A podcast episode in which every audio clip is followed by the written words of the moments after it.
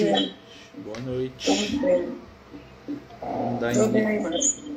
Boa noite a todos. A gente vai dar início ao nosso estudo de, Evangelho, né? Estamos aí estudando aí o Evangelho de Mateus, né? A gente está no capítulo 22, até abrindo assim aqui, ó. Quem quiser acompanhar, né? Está lá no Novo Testamento, Mateus, capítulo 22. Hoje nós vamos entrar numa das parábolas de Jesus, né? Lembrando, né, gente, que a gente está estudando todos os capítulos do Evangelho de Mateus, né? E hoje nós vamos para o capítulo 22, né, que vai começar com algumas parábolas de Jesus e depois algumas conversas de Jesus, né, em ordem ali com os saduceus né, e com os fariseus. Tá, gente? A gente vai fazer a leitura né, hoje da parábola das núpcias, né? A gente vai fazer o estudo sobre ela, basicamente, né? E vamos começar aí com a nossa prece, né? A gente sempre faz antes de iniciar o nosso estudo de quinta-feira, né? E agradecendo aí os companheiros que estão participando com a gente, que estão colaborando, né? Que estão aí sempre aí com boa vontade aí, né? Dentro aí do nosso estudo, né? Vamos agradecer a Jesus pela oportunidade Pedir que neste momento o seu amor possa nos envolver e a sua luz possa frutificar em nosso coração, em nossa vida, em nosso sentimento. Que possamos, Senhor, levar o teu evangelho com entendimento, com carinho, com afetividade e transformar as palavras que estão aqui escritas em ensinamentos e reflexões para o nosso dia a dia. Dá-nos, Senhor, neste momento de transição que o plano físico vive, a força, o entendimento, a boa vontade, sobretudo a fé e a esperança, para que possamos, de alguma forma, colaborar contigo no trabalho do amor. Fica conosco hoje sempre, que assim seja, graças a Deus. Então, né, pessoal, a gente está dando continuidade, né, como a gente falou, né, hoje nós vamos para o capítulo 22 né, do Evangelho de Mateus. Né, no último capítulo, na semana passada, no finalzinho do capítulo 21, né, nós fomos encontrar Jesus conversando né, com os fariseus, né, quando eles perguntam para Jesus né, com que autoridade né, que o mestre fazia e ensinava, né, e, e Jesus devolve para eles uma pergunta, né, perguntando sobre João Batista, né, e termina com eles não respondendo Jesus, né, nem Jesus respondendo né, com que autoridade ele fazia aquilo. né.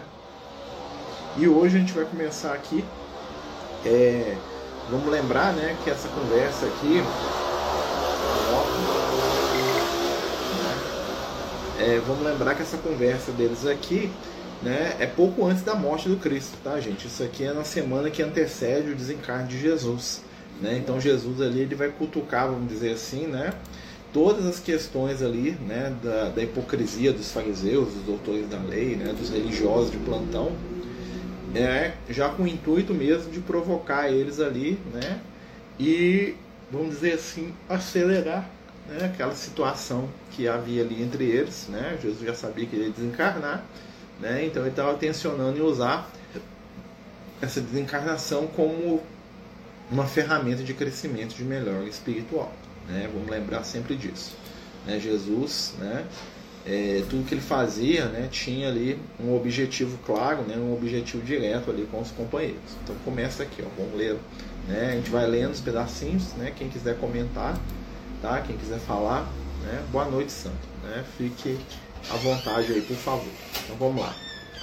É, Jesus, tomando a palavra, tornou-lhes a falar em parábolas, dizendo: né, O reino dos céus é semelhante a um rei é, olha que interessante. Então, Jesus começa a falar em parábola, né? Vou lembrar que parábola é uma história, né? São, é, a parábola é uma, uma construção, né? Literária, ali, uma construção de história que Jesus fazia, que era muito comum na época dele. Começou né, com um rabino muito famoso chamado Iléu, né? O Iléu que começou a ensinar por parábola, né? Ele criava histórias para poder ensinar mais fácil para as pessoas. E Jesus era adepto dessa, dessa prática de ensino também porque é uma prática de ensino né, que familiarizava as pessoas mais simples com os conteúdos mais profundos. Tá? Jesus era a favor disso, né? Mas muitas vezes os doutores da lei, os sacerdotes, não. Tá? Por quê? Porque eles achavam que tinha mesmo que colocar o conhecimento ali só para aquelas pessoas que eram mais iniciadas, que estavam ali né, acima da média. Mas né, Jesus sabia o que dizer. Ele começa: O reino dos céus é semelhante a um rei que preparou o banquete das bodas do seu filho. Então, né, ele vai comparar. Desculpa, gente, estou bocejando pra caramba. Ele vai comparar o mundo espiritual, né, o reino dos céus, uma realidade de pensamento, uma realidade íntima, tá? Né, com uma festa de um rei, né, que vai comemorar o casamento do seu filho. Né? Por que o casamento do filho? Porque para o povo de Israel, né, uma das datas mais importantes da vida de uma pessoa é o momento do casamento.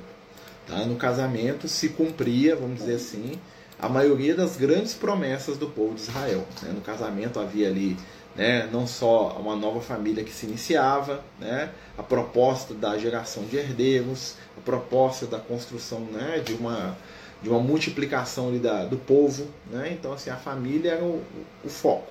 Então, a festa de casamento era um momento, às vezes, maior da vida da pessoa. Então, ali é uma festa de casamento do filho do rei ainda. Maior ainda, né? a escala né? é maior ainda. Então, a construção do reino dos céus é um momento maior da nossa vida. Tá? É isso que é, que é essa simbologia. Né?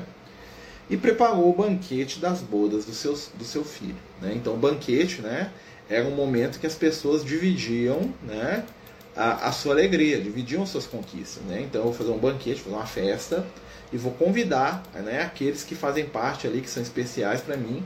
Né? Vou chamar aquelas pessoas para dividirem comigo né, os meus valores, aquele momento especial que eu estou passando, as bodas, o casamento. Né?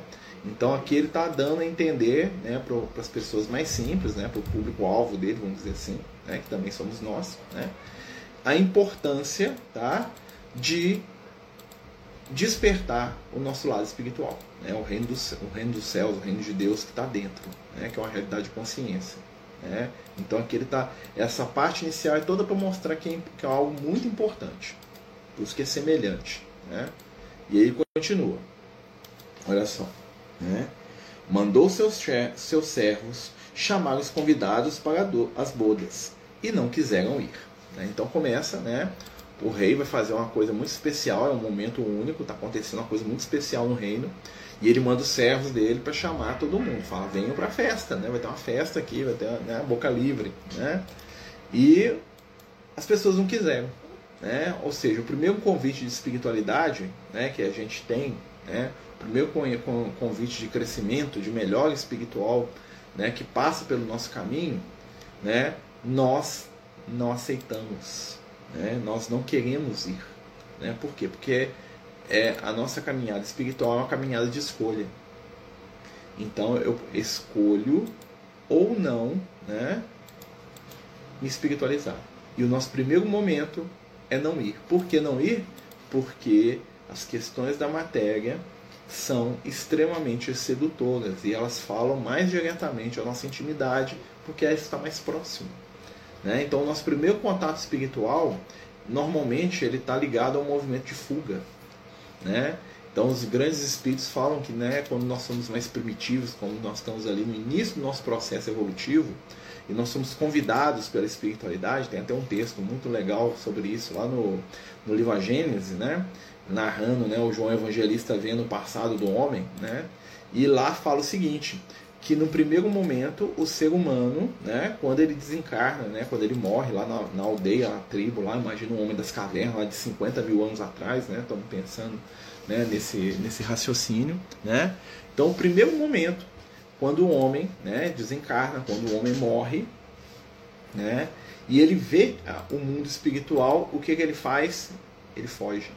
Ele foge do mundo espiritual e volta para a aldeia. Ele foge né, das companhias espirituais às quais ele teme, né, tá lá no, no, no livro, né? Ou seja, né, o espírito desencarna, ele vê aqueles outros desencarnados, ele tem medo, né? Ele vê um mundo espiritual vasto lá, ele tem medo e o que, que ele faz? Ele retorna para a aldeia, né? No primeiro processo de simbiose espiritual, ele volta para a aldeia e ele fica ali preso ali naquele mundinho dele. Né? Ou seja, ele recusa o convite do pai para a festa. Né? É esse primeiro momento da nossa caminhada evolutiva. No primeiro momento, né, nós recusamos o convite da espiritualidade. Nós temos medo, não sabendo direito o que é isso, que negócio é esse. né? Então, como a gente não sabe o que, que é, né? Nós temos medo, nós tememos, né? E o ato de temer, né? Nos impede, né? De crescer espiritualmente, né? Por quê? Porque como a gente tem medo, a gente foge, a gente não vai lá, a gente não quer saber daquilo, né? Aquilo nos assusta, aquilo nos constrange, né? E à medida que aquilo nos assusta e aquilo nos constrange, o que, que acontece? Né? Nós temos esse primeiro estágio de crescimento, de melhor espiritual, que é não ir na festa. Ó, o rei chamou para a festa, sei lá, será que eu vou? Ah, vou nada. Né? E aí ele fala aqui, ó, né? Enviou de novo outros servos, tá? Agora os servos aqui representam quem? Os espíritos superiores que vêm para despertar a humanidade. Né? Então, primeiro ele manda um servos, ele manda lá, vamos, vamos imaginar o Hammurabi, ele manda lá né, o Menes, que foi o primeiro faraó do Egito, que era um espírito muito superior, ele manda lá o Hermes Trimegisto, ele manda lá né, tantos companheiros aí, né, com qualidades espirituais acima da média, né? Ele manda esses companheiros, né, reencarnam, dizendo aos convidados: Eis que preparei meu banquete meus touros e animais cevados já estão prontos. Né? O que, que o rei está falando? Já chegou a hora. Chegou o momento. Tem um presente aqui para vocês. Aqui tem algo muito especial que vocês vão poder aproveitar. Né? Chegou a hora. Né? Mas eles desprezaram o convite. Né? Então o que, que acontece? Né? O rei ofereceu ajuda, o rei ofereceu ali os servos para poder dizer que estava na hora do, da festa, né? E a gente, né, recusou, né? Ou seja, nós chegamos, a evolução foi acontecendo, chegou determinado momento, a espiritualidade se apresentou, né? Através dos seus mais variados emissários, né? Ou, né? Igual a gente falou aqui vários, aí vem o Moisés, aí vem outros, né? E a gente, né? A cada convite desse, nós falamos que não. Aí aqui, ó. Eles desprezaram o convite e foram um para sua casa de campo e outro para o seu negócio e outros lançaram mão dos servos que enviaram, ultrajaram-nos e mataram-nos. Olha que interessante, né? não está falando muito da questão espiritual da Terra. Né? Então, grandes enviados vieram, né? reencarnaram espíritos superiores. Né? Alguns de nós, ao ver esses enviados, simplesmente fomos para o nosso campo, fomos para as nossas coisas, tipo assim, não estou interessado nisso não. Né? Aí vem um Buda, vem um Moisés, vem né, tantos outros. Ah, quer saber desse negócio não, eu quero viver minha vida aqui. Né? Outros fazem pior ainda. Né? O que, que eles fazem? Eles matam os enviados, né? eles agridem os enviados, né? eles fazem com que os enviados é, se percam, né? eles fazem com que os enviados sejam ali é, atacados, né? que é a história do povo de Israel. Né? Lembra, Jesus mesmo fala, tem uma frase, hum, tem uma frase que diz assim: ah, Israel, Israel, que mata os profetas né, e persegue aqueles que te são enviados. Né? Então, assim, Jesus está falando exatamente para eles e para nós. Né? Então, no primeiro momento, a gente não quer ir para essa festa. Aí fala aqui: ó, o rei, tendo ouvido isto, irou-se. Né? Então o rei ficou com raiva, falou assim: que vocês não quiserem para minha festa, não? Né? E mandando seus exércitos, exterminou aqueles homicidas e pôs fogo à sua cidade. Claro que aqui Jesus está falando, né? É uma metáfora, né, gente? Jesus, Deus não vai mandar por fogo no mundo porque, né? As pessoas não querem aceitar, né? As questões espirituais, né? Por aí que funciona não. Mas o que isso quer dizer, né? Que aqueles que deveriam, né? Que tiveram mais oportunidade rejeitaram. Normalmente, né? O Kardec ele faz até uma analogia sobre aquelas pessoas que têm uma mediunidade muito desenvolvida, né? ou seja, no sentido assim que eles têm uma percepção espiritual acima da média às vezes, né? vê os espíritos, conversa, percebe o mundo espiritual, né? mas que mesmo assim né? não agem para o seu próprio crescimento espiritual, não agem para a sua melhor espiritual né, ficam ali presos, ficam ali dominados ali por instintos inferiores, né, e mesmo sabendo que o mundo espiritual é uma realidade, que o mundo espiritual existe, muitas vezes não tomam nenhuma atitude para o seu crescimento, ou para a sua melhora, né, ou para o seu despertar espiritual. Né? Então, assim, muitos de nós temos muita oportunidade espiritual, né? Então, o médico que vê os espíritos, o médico que percebe, né? E quantos companheiros a gente vê aí que tem uma mediunidade, às vezes, extremamente promissora, né? Ou seja, que poderiam estar trabalhando pelo bem, poderiam estar fazendo, acontecendo aí, ajudando, né? e simplesmente não querem, né? Porque dá trabalho, porque é difícil, né? Porque não quer ter aquela renúncia, aquele sacrifício, porque quer viver a vida, porque quer ir para o campo, né? Isso quando a gente não mata as nossas possibilidades espirituais. Então o rei representa isso, né? Então o rei retira daqueles que não querem, né?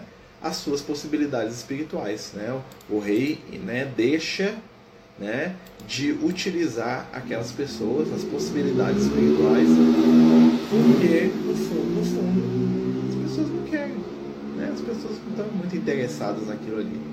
Então a situação acaba né, é, numa, num ciclo, numa repetição. Né? Então a gente recebe a oportunidade da espiritualidade e foge dela. Né? Então é isso aqui que Jesus está. E Jesus está falando isso para os hebreus porque eles eram a materialização dessa ideia naquele momento. Né? Naquele momento ali, eles eram os que estavam né, na situação mais complicada, né, mais difícil, né, dentre todos aqueles que estavam passando ali por aquelas situações de prova. Ele continua, olha só.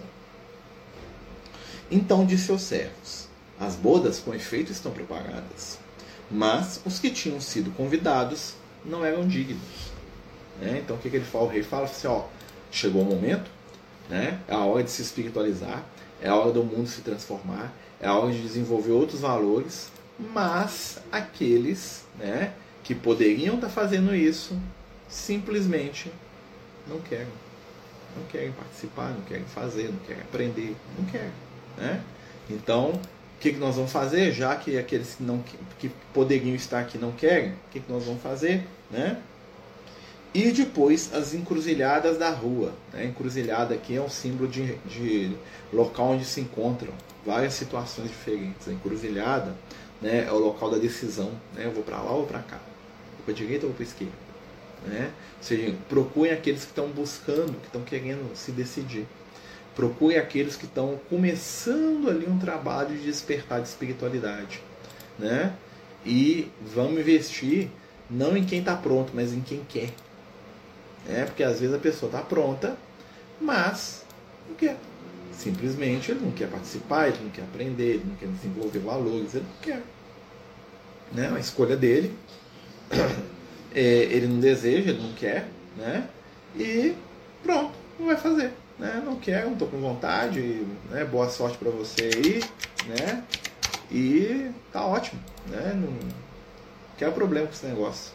Né? Não estou querendo né, nenhum tipo de dificuldade, problema. Né? Não quero. Então, o que, que acontece com aquela pessoa? Ela simplesmente se afasta né? e abre espaço para aquele que não está pronto, né? mas que ardentemente deseja. E aí nós temos uma diferença espiritual aí, né? Porque quem deseja, né? quem está naquela energia do buscar, né? buscar e obterei, batei, né? e abrir-vos-á, né? quem está nessa energia vai encontrar uma festa né? esperando por ele, que é o desenvolvimento espiritual é nós aqui. Ó, né? Então a gente está num momento que a espiritualidade está convidando a gente, falando assim, olha, né? o que, que vocês estão querendo para melhorar? Ó, tem uma oportunidade aqui. Né? Tem uma oportunidade de crescimento, tem uma oportunidade de melhora, tem uma oportunidade de renovação espiritual né, ter uma oportunidade de vencer aí dificuldades e provas aí que às vezes estão acumuladas. Né? O que, que vocês desejam? O que, que vocês vão fazer? Né? O que, que vocês escolhem? E aí, né, dentro dessa escolha, claro, né, vem os valores né, de espiritualidade, os valores da imortalidade, como diriam, né, os, os bons espíritos, né, os espíritos iluminados, né, vem a oportunidade. E aí continua, olha só. Né? Tendo saído os servos para as ruas, reuniram todos os que encontraram. Ou seja, a espiritualidade começou a chamar todo mundo que quisesse. Quer participar da festa? Vai entrando aí. Né? Bons e maus. E ficou cheia de convidados a sala do banquete das bodas. Olha que interessante, né? Então aqueles que estavam preparados, né, que poderiam, né, o primeiro movimento deles foi o quê? Estou com medo, não quero, né? eu vou fugir disso. Né? Aí, né, o segundo momento é chamar aqueles que, mesmo não estando preparados, desejam. O que, que você quer? Quero melhorar, quero aprender, quero crescer. Não entendo nada disso. Sei lá, extremo difícil demais, mas eu tô querendo. Né? Quer? Então vem. É. é. essa fala de Jesus aqui lembra muito a história do Judas, né? Que o Judas pediu para Jesus para ele ser apóstolo lá no plano espiritual, né? E Jesus falou para ele: você não está pronto, mas já que você quer, então vem. Né? Então você vai vir. Né? Você, você, você não está pronto, você não está preparado, né? Mas eu gosto de você, você está pedindo com muita força aí, com muito esforço. Então faz o seguinte, vem, vamos tentar, vamos ver o que, que vai acontecer. Né? Jesus já sabia né, o que, que ia dar. Mas mesmo assim Jesus permitiu que o Judas encarnasse como discípulo dele. Né? Jesus era muito. Né, ele tinha sempre aquela visão do positivo das pessoas. Né? Apostava sempre no melhor. Né? Mesmo com tudo contra, né, ele confiou né, e abriu espaço ali para o Judas para o Judas participar e ajudá-lo na caminhada, né, nas questões da espiritualidade. E ele continua. A sala ficou cheia de convidados para o banquete das bodas, né? Então, né, lotou, né? Todo mundo veio. Quer entrar? Vai entrando aí, meu filho. Tem lugar para todo mundo. Beleza. Entrou, pois, o rei para ver os que estavam à mesa. Olha que interessante, né? Aqui o rei né, tem uma representação, né? O que, que o rei representa a nossa consciência. Tá? Então chega determinado momento da nossa caminhada do nosso aprendizado que o rei entra na sala. Tipo assim, um valor maior nos procura, né? E pensa assim, você está preparado ou não? Né? Você, veio, está com vontade, vamos ver se você dá conta desse negócio aqui. Né? Vamos ver o que, que você consegue fazer né? É, do que está sendo te oferecido. Olha só. É, e viu lá um homem que não estava vestido com a veste nupcial. Né? Então ele viu um homem, homem, né? que não estava usando a veste nupcial. A veste, gente, é o que? A veste é o corpo espiritual. Tá? No Evangelho, sempre que aparece veste, está falando do nosso corpo espiritual. Né? Ou daquilo que é a nossa superfície, daquilo que nos protege. Né? Então, Jesus, né? A mulher lá se cura porque toca na veste do Cristo. Os soldados romanos pegam as vestes do Cristo, o que, que eles fazem com ela? Dividem entre si né, as vestes de Jesus. Né? Então, assim, quando o, o Paulo ia curar as pessoas, quem tocava na veste do Paulo era curado. Quando o Pedro passava a orla do manto do Pedro e do João Evangelista, a sombra curava as pessoas. Né? Isso é muito profundo e muito simbólico. Tá? o vestimenta representa o nosso corpo espiritual e representa tudo aquilo que está no nosso exterior. Né? Então, o fato de Jesus curar quem tocava na veste dele, né? que o Paulo também fazia, né? curava quem tocava na veste do Paulo, quem tocava, né? quem a sombra do Pedro tocava. O que isso quer dizer? Até a superficialidade do Evangelho muda. Desculpa, gente, não, estou bocejando pra caramba. Né? Energias. Né? Tem um amigo meu que era mais velho, né, da mediunidade, falar comigo, bocejou porque está botando energia para fora. Né? né? Então, quando né, a gente é, toca na veste, a gente está colocando a mão na superficialidade. Por isso que os romanos dividem as vestes do Cristo. Porque Roma fica com o evangelho de superfície, né? Só aquela parte superficial do evangelho, né? Só os conceitos mais superficiais ali, mais entendidos ali, né? De maneira mais né, simplória, já resolve a vida dos outros. Se eu pegar os conceitos de evangelho da igreja católica, que é a superfície do evangelho ali, ó, né? Que é a parte mais né, superficial ali, aquilo já é suficiente para me crescer espiritualmente. Né? Parar para pensar nisso. Né? Então, assim, o poder do Evangelho é tão grande né, que ele, né, com muito pouco, né, com muito pouca informação, com muito poucas. É, vamos dizer assim, com muito pouco aprofundamento, muda a vida da pessoa. Tem uma frase do João de Ângeles né, que ela fala isso. Né, ela fala que 15 minutos de evangelho muda a vida de qualquer um. Ela fala isso para a doutrina espírita também. Ela fala assim: ó, 15 minutos de doutrina espírita muda a vida de qualquer um. Por quê? Porque são conceitos. Né? Se você passa 15 minutos da doutrina espírita, você fala para a pessoa: você é um espírito imortal, você vai se aprimorar sempre, né? a sua existência não tem fim, seu destino é ser feliz. Aqui nem 15 minutos. Né? Você vai reencarnar. Você fala isso para a pessoa, Se a pessoa introjetar esse conteúdo, a forma dela lidar né, e trabalhar com a vida que está ao seu redor modifica totalmente. Modifica totalmente. 15 minutos de doutrina espírita. Assim como 15 minutos de evangelho. Né? Quando você pega os conceitos do evangelho e começa a trabalhar eles né, de maneira mais profunda, mais densa, né? É, você começa a perceber que isso pode modificar a sua existência. Que é uma coisa que os espíritos de luz falam com a gente. Né? Os amigos espirituais, ultimamente, né, a gente pode notar que a espiritualidade ela está muito, vamos dizer assim, muito próxima do plano físico, no sentido que eles estão estimulando a gente né, a crescer espiritualmente. Nós estamos repetindo né, a nossa energia atual aqui de encarnado, ela é uma energia muito grande de repetição. Né? Por quê? Porque nós estamos aqui né, é, passando e repassando as mesmas situações espirituais, né, de certa maneira, né, né, dentro ali, claro, da, das nossas possibilidades, das nossas limitações, né, nós estamos passando as mesmas limitações, as mesmas realizações do nosso passado e repetindo.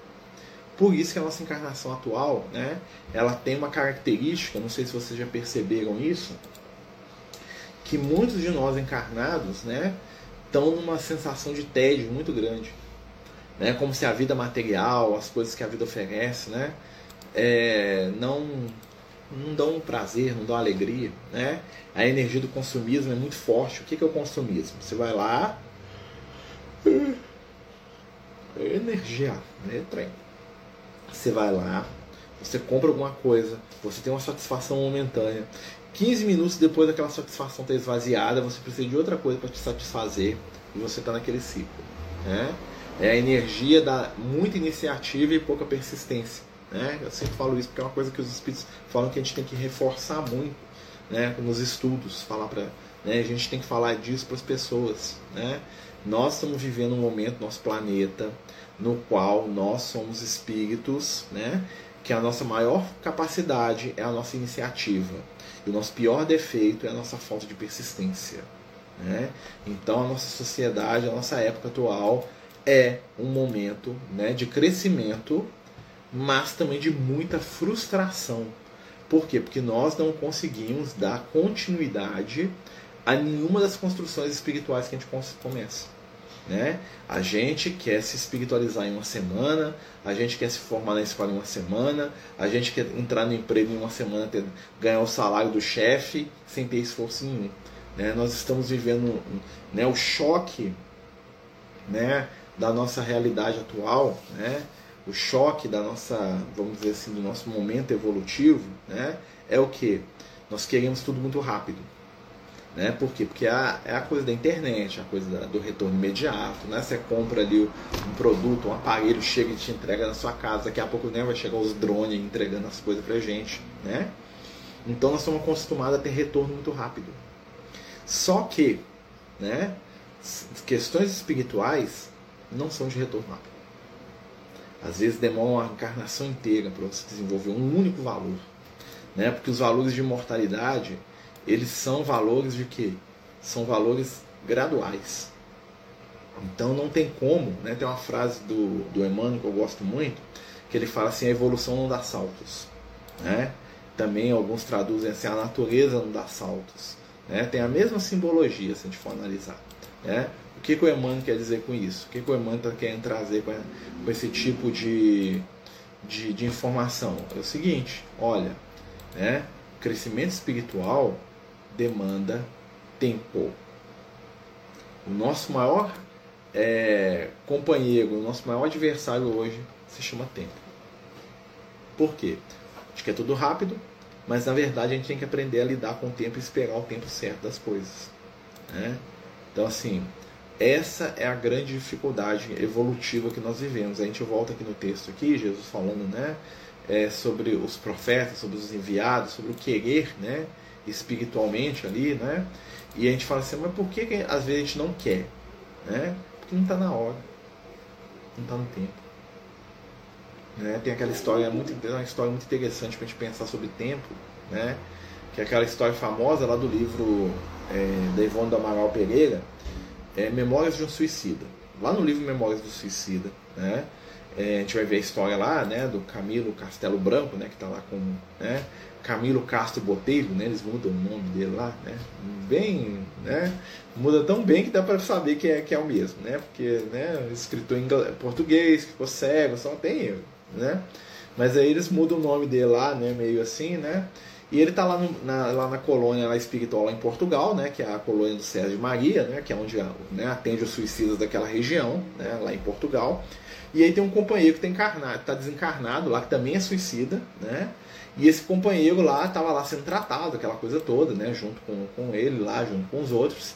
E esse companheiro ele tinha uma fixação violenta com a ideia de vir para o plano físico visitar a família dele. Né? Um espírito, ele tinha suicidado também, desequilibrado, né? E aí ele, toda vez que ele viu os espíritos de luz, toda vez que ele viu os instrutores espiritual, né? Lembrar que esses livros são anterior, esse livro é anterior ao nosso lar, né? Então assim, toda vez que ele vê, né, esses os companheiros espirituais, o que, é que ele fazia? Ele corria nos espíritos e pedir que eu tenho que descer para o plano físico, que eu tenho que ir lá visitar minha família, que eu quero ver minha mulher, que eu quero ver meus filhos, que eu tenho minha filha caçula, que é agarrada comigo, que eu tenho meu filho mais velho, que eu tenho minha outra filha, e eu preciso, e, eu, e cadê? E elas não estão aqui, aquela coisa toda, e eu tenho que ir lá ver como é que eles estão. E no livro, né, a espiritualidade o tempo todo fala assim: espera, não é hora de você ir lá não, eu quero, eu quero, eu quero. E foi lá no governador da colônia e pedir, pediu para todo mundo, né?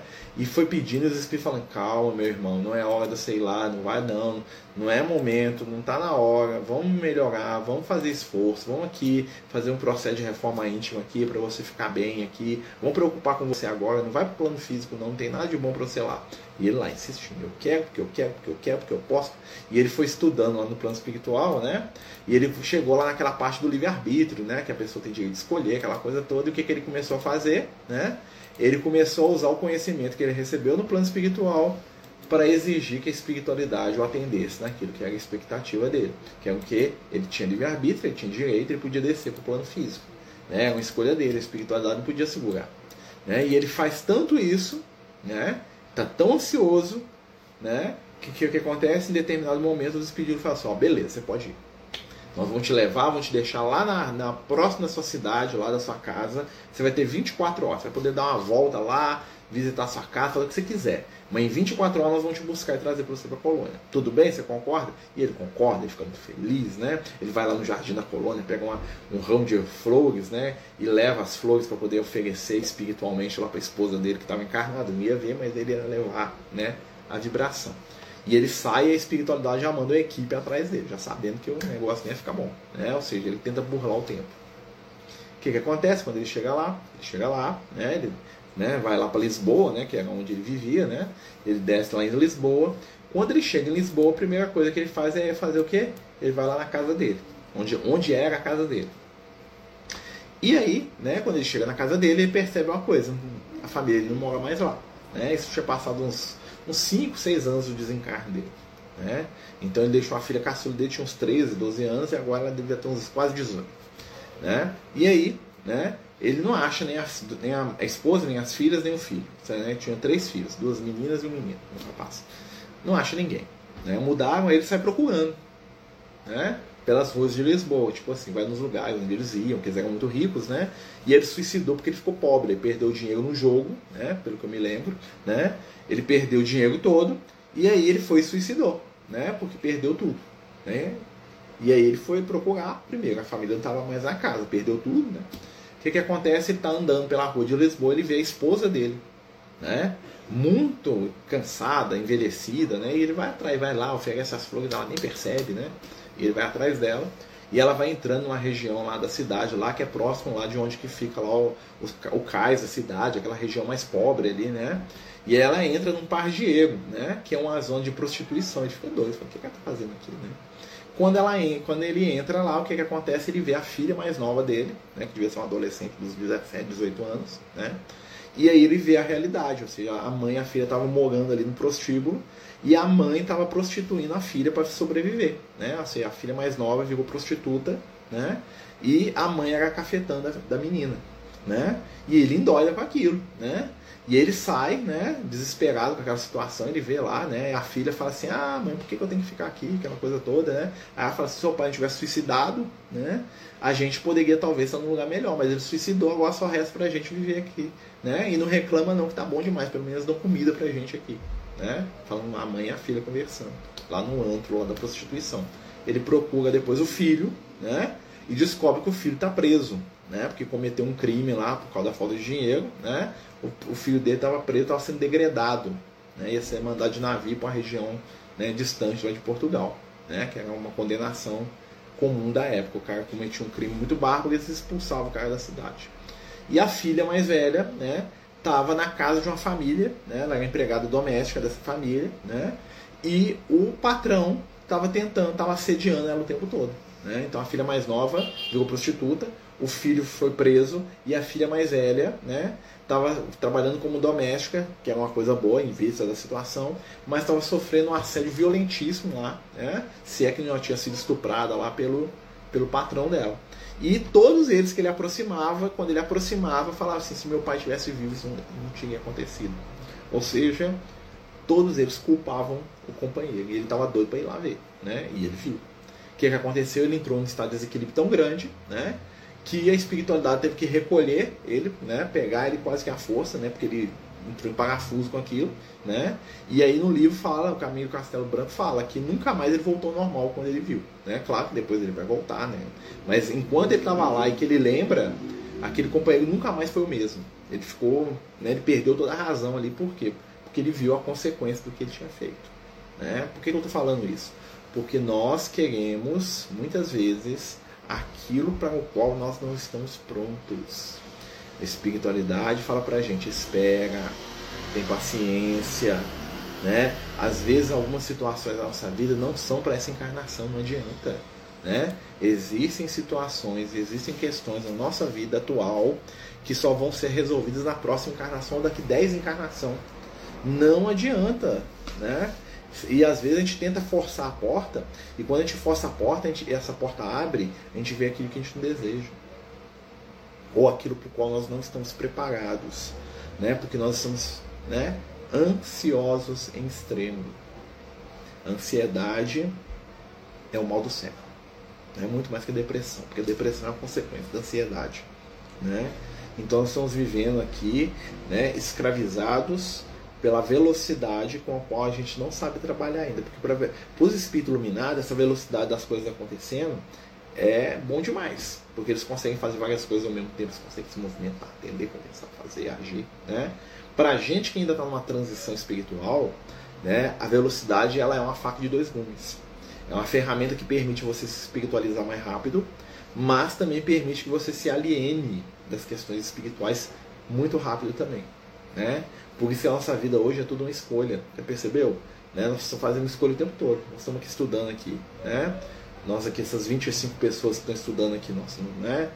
Né, contando aqui o Instagram aqui, né? Nós estamos fazendo uma escolha, nós estamos escutando isso aqui, né? E isso tem uma, uma repercussão nas nossas realidades espirituais. Por quê? Porque à medida que eu escuto e que eu mentalizo o espiritual, eu vou conectando, eu faço conexões mentais com espíritos e com seres que vibram na mesma onda mental do que eu. À medida que eu me afasto do conhecimento espiritual, que eu busco a materialidade, né, eu vou fazer conexão com espíritos que estão vibrando nessa energia. Né? Então, isso, a nossa vida né, é muito parecida com o conceito do céu budista. Né? O Buda fala, né, os, os budistas falam que existem seis, que existe uma samsara, né, que é a roda, né? e existem seis mundos. Né? Cada vez que a gente morre, essa roda gira e nós reencarnamos no mundo. Claro que isso é um conceito né, deles lá, né? mas é bem interessante o símbolo por trás disso. Né? Então ele fala que existe o paraíso, o inferno, o mundo das feras, o mundo das batalhas sangrentas, o mundo dos homens, né? o mundo da peste. Né? Então, assim, existem. São seis mundos. Né?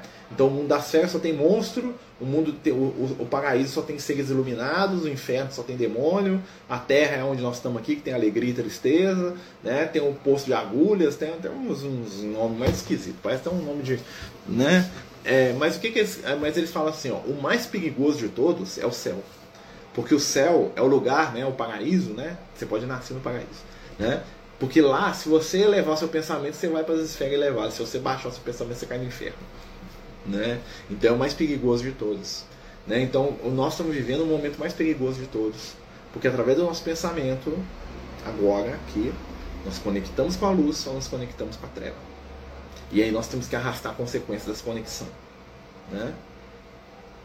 Tudo no seu tempo. O rei Salomão já falava isso, apesar que o rei Salomão também era um, né, um ansioso de mão cheia. Né?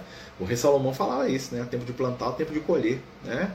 A tempo de né, é, cegar, tempo de, de, de germinar. Né? Ele, fala, né, ele fala isso lá nos provérbios dele lá. Mas o Salomão também deu conta, não, né? Porque o Salomão tentou aproveitar a vida de todo jeito possível, né? acabou se estrepando no final da vida. Né?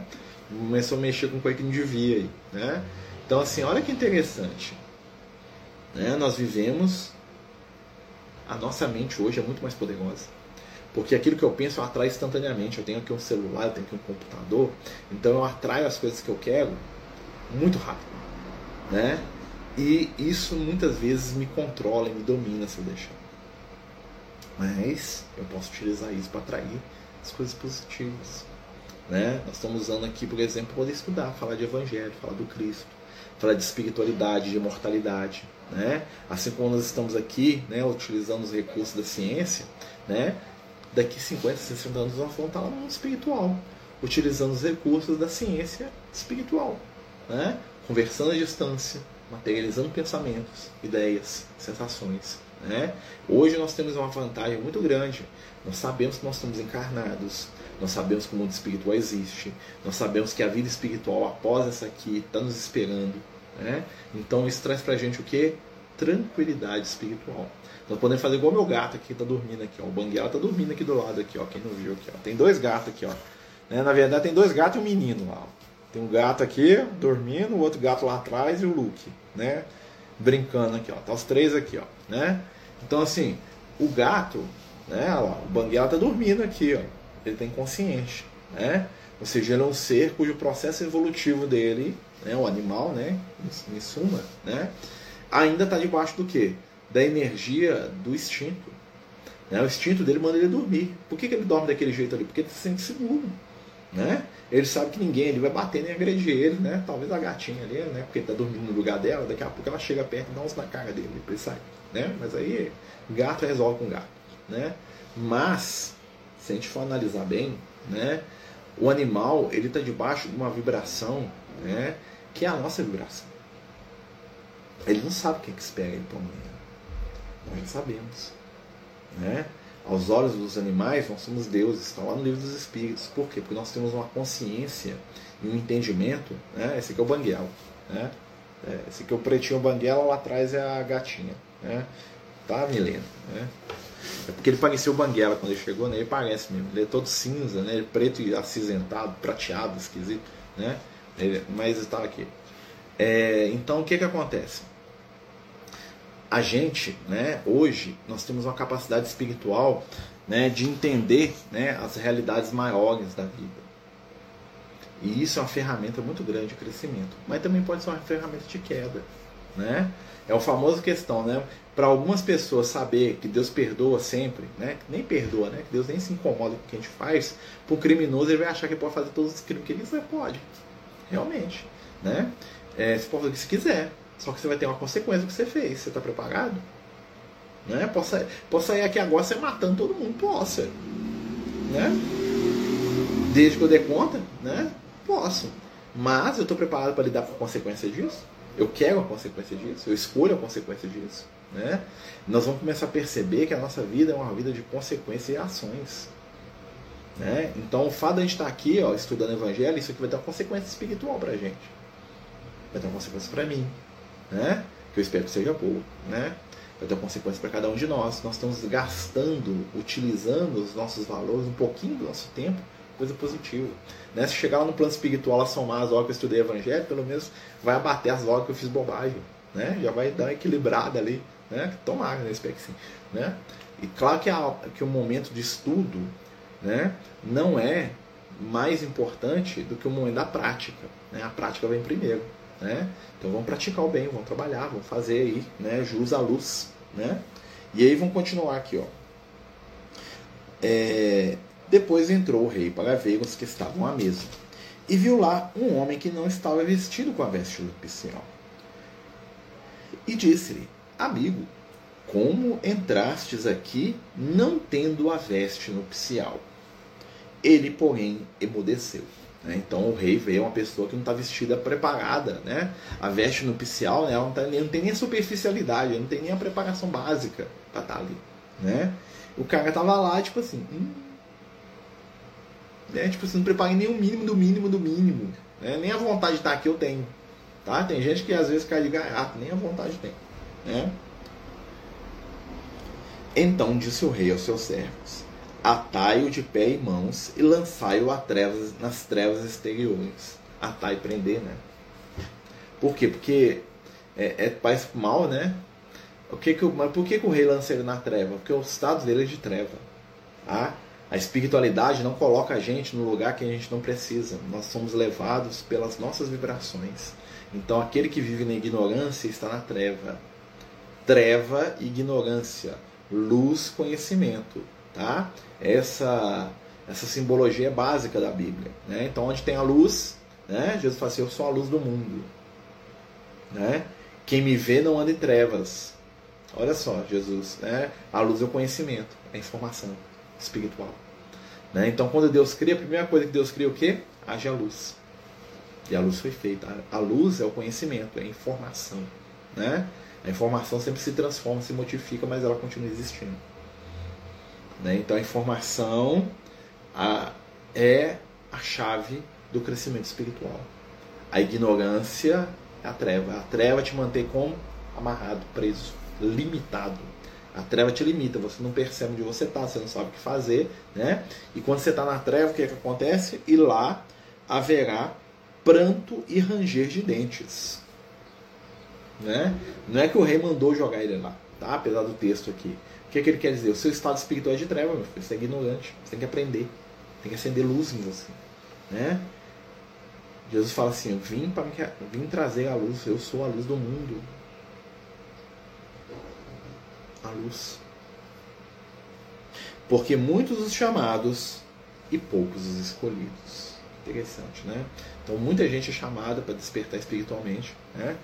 é chamada direta ou indiretamente através aí das oportunidades de crescimento, de melhora, né? né? Das oportunidades espirituais, né? Muitos de nós somos convocados aí, né? Ao crescimento, melhora espiritual, né? Mas quem, em, mas em resumo, né? Ou no final da história, como a gente poderia dizer, né? É... O que a gente precisa? A gente precisa de ser escolhido. E quem é que escolhe? Nós mesmos. Nós é que nos escolhemos. Nós é que desenvolvemos os valores de espiritualidade. Nós é que precisamos urgentemente despertar precisamos despertar espiritualmente. E às vezes falta né, essa, esse adormecimento, esse entorpecimento espiritual, né, às vezes vai atrapalhar a gente demais. Né? Nossa, né? atrapalhar, vai fazer com que a gente sofra, vai fazer com que a gente se. Né, é, vamos dizer assim, que a gente se atropele na caminhada evolutiva. Né? Nós estamos na treva, nós não estamos preparados para despertar do espírito. Nós não estamos preparados, né? Nós ainda não acordamos para as realidades espirituais, né? nós ainda não acordamos para os valores espirituais. Né? E como a gente ainda não acordou, o que acontece? A gente sofre. Né? Sofremos porque não entendemos. Essa é a razão das nossas dores, das nossas dificuldades. Puramente ignorância. Né? O mal que a gente tanto ataca, né? Às vezes está aí, né? Preocupado demais com ele. O que é, que é o mal? O mal é ignorância. Conhecimento vence o mal. Informação vence o mal. A verdade vence o mal. A luz vence a treva. Né? Porque a luz ela devassa. A luz, o que, é que ela faz? Ela clarifica, ela demonstra, né? o que se entende pelo trabalho que executamos nas diversas áreas da caminhada evolutiva. Né? A questão não é o trabalho, Marta, a questão é como você trabalha. Todo trabalho é ferramenta, é oportunidade. Né? Mas o que vai ser perguntado para a gente, na verdade, pela nossa própria consciência, não é o trabalho que eu desenvolvi, mas como eu desenvolvi. Né? A essência da nossa espiritualidade não está né, é, no, na quantidade de coisas que a gente faz, e sim no como que a gente faz. Né? Nós somos muito preocupados com a exterioridade do trabalho. O que isso quer dizer? Nós estamos preocupados com o tipo. Ah, eu sou engenheiro, sou médico, sou, sou lixeiro, sou pedreiro, sou dona de casa, sou mãe, sou filho, sou pai. Né? A gente é preocupado com o rótulo do trabalho. Né? Mas aí chega a espiritualidade, o que a espiritualidade vai ensinar pra gente? Não importa o tipo de trabalho, importa como você lida com a situação de trabalho. Como você lida com o trabalho? Né? Como que você faz né, diante é, das questões da sua vida, da sua, da, do seu movimento espiritual? Né? Como que você faz? Né? Como que você desenvolve o seu trabalho? Né? Não é o que você faz, mas é o como. Nós somos muito preocupados com o que, né? com o título, né? com o nome, né? com o rótulo. Né? Nós somos muito preocupados com isso, né? com o que nós fazemos. Né? Mas a espiritualidade vai nos ensinar que o importante não é o que, é o como. Né? Então essa que é a grande né, sacada evolutiva, né, pessoal? A gente está chegando ao fim do estudo, né? Daqui a pouco você igual o Banguela, a gatinha também dormiu os dois dormindo ali, né? O Banguela e a gatinha, os dois lá, cada um dormindo mais que o outro, ó, né? É, então tá na hora da gente né, terminar o nosso estudo, né? Os Amigos do Caminho apresentam sua primeira obra literária, Versos do Caminho, uma compilação das mensagens do nosso amigo espiritual Lucas à venda pelo WhatsApp 31 98827 3218. Toda a renda será destinada para o projeto Neurodiversos.